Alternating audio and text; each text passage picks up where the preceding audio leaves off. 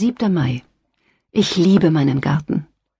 Hier schreibe ich gerade in der Lieblichkeit eines Spätnachmittags, immer wieder unterbrochen von den Mücken und der Versuchung, all die Pracht des jungen Grüns zu bestaunen, auf das vor einer halben Stunde ein kühler Regenschauer niedergegangen ist.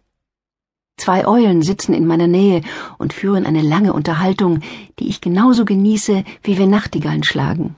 Herr Eule sagt Huhuhu, und sie antwortet von ihrem Baum ein wenig weiter weg in schöner Harmonie und Ergänzung dessen, was ihr Gebieter bemerkt hat, so wie es einer wohlgeratenen deutschen Frau Eule geziemt. Sie sagen mit solchem Nachdruck immer wieder dasselbe, dass ich vermute, es muss irgendeine Bosheit über mich sein.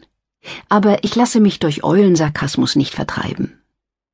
Das hier ist eher eine Wildnis als ein Garten.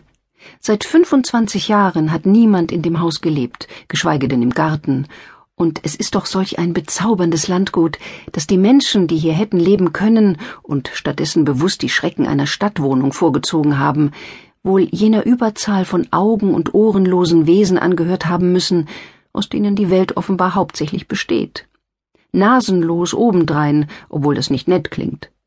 Mein Frühlingsglück jedenfalls verdanke ich größtenteils dem Geruch von nasser Erde und jungem Grün.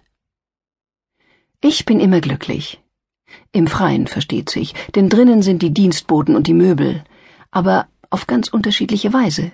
Und mein Frühlingsglück ähnelt nicht meinem Sommer- oder Herbstglück, ist auch nicht stärker. Im letzten Winter gab es sogar Tage, wo ich trotz meines Alters und meiner Kinder vor lauter Freude im frostigen Garten tanzte, natürlich hinter einem Busch, denn ich weiß, was sich gehört.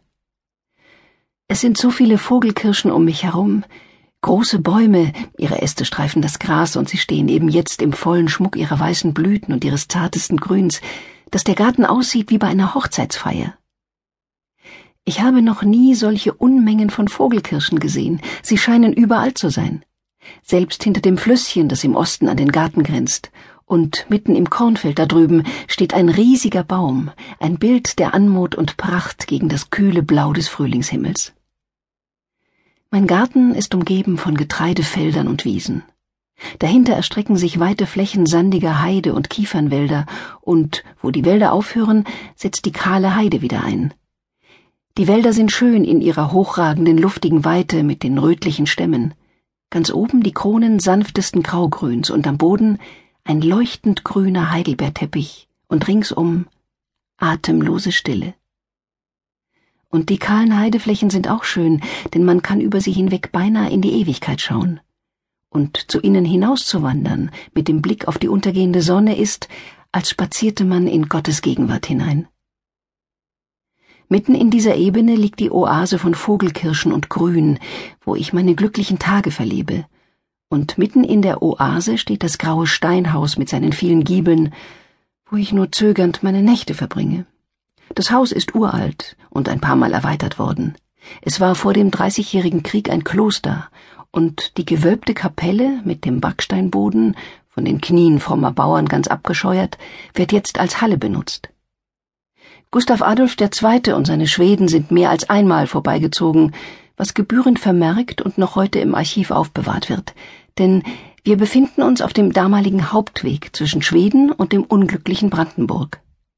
Der Löwe des Nordens war zweifellos ein ehrenwerter Mann und handelte ganz nach seinen Überzeugungen, aber er muss die friedlichen Nonnen, die ihrerseits nicht ohne eigene Überzeugungen waren, schrecklich aus dem Gleichgewicht gebracht haben, als er sie auf die weite leere Ebene hinausjagte und sie so zwang, aufs jämmerlichste eine neue Existenz zu suchen, die dieses stille Leben hier ersetzen musste.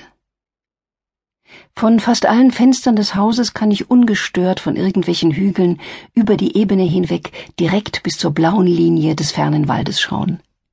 Auf der Westseite ohne Einhalt bis zur untergehenden Sonne. Eine einzige grün wogende Fläche, die sich scharf gegen den Sonnenuntergang abhebt. Ich liebe diesen Westflügel mehr als die anderen und habe mir mein Schlafzimmer auf dieser Seite des Hauses ausgewählt, damit selbst die Zeit des Haarbürstens nicht gänzlich verloren sei und die Kammerjungfer, die sich dem Bürsten widmet, hat es gelernt, dieser Aufgabe nachzukommen, während die Herrin am offenen Fenster in einem Sessel zurückgelehnt sitzt, und sie weiß, dass sie diese süß feierliche Stunde nicht mit Geplapper entweihen darf.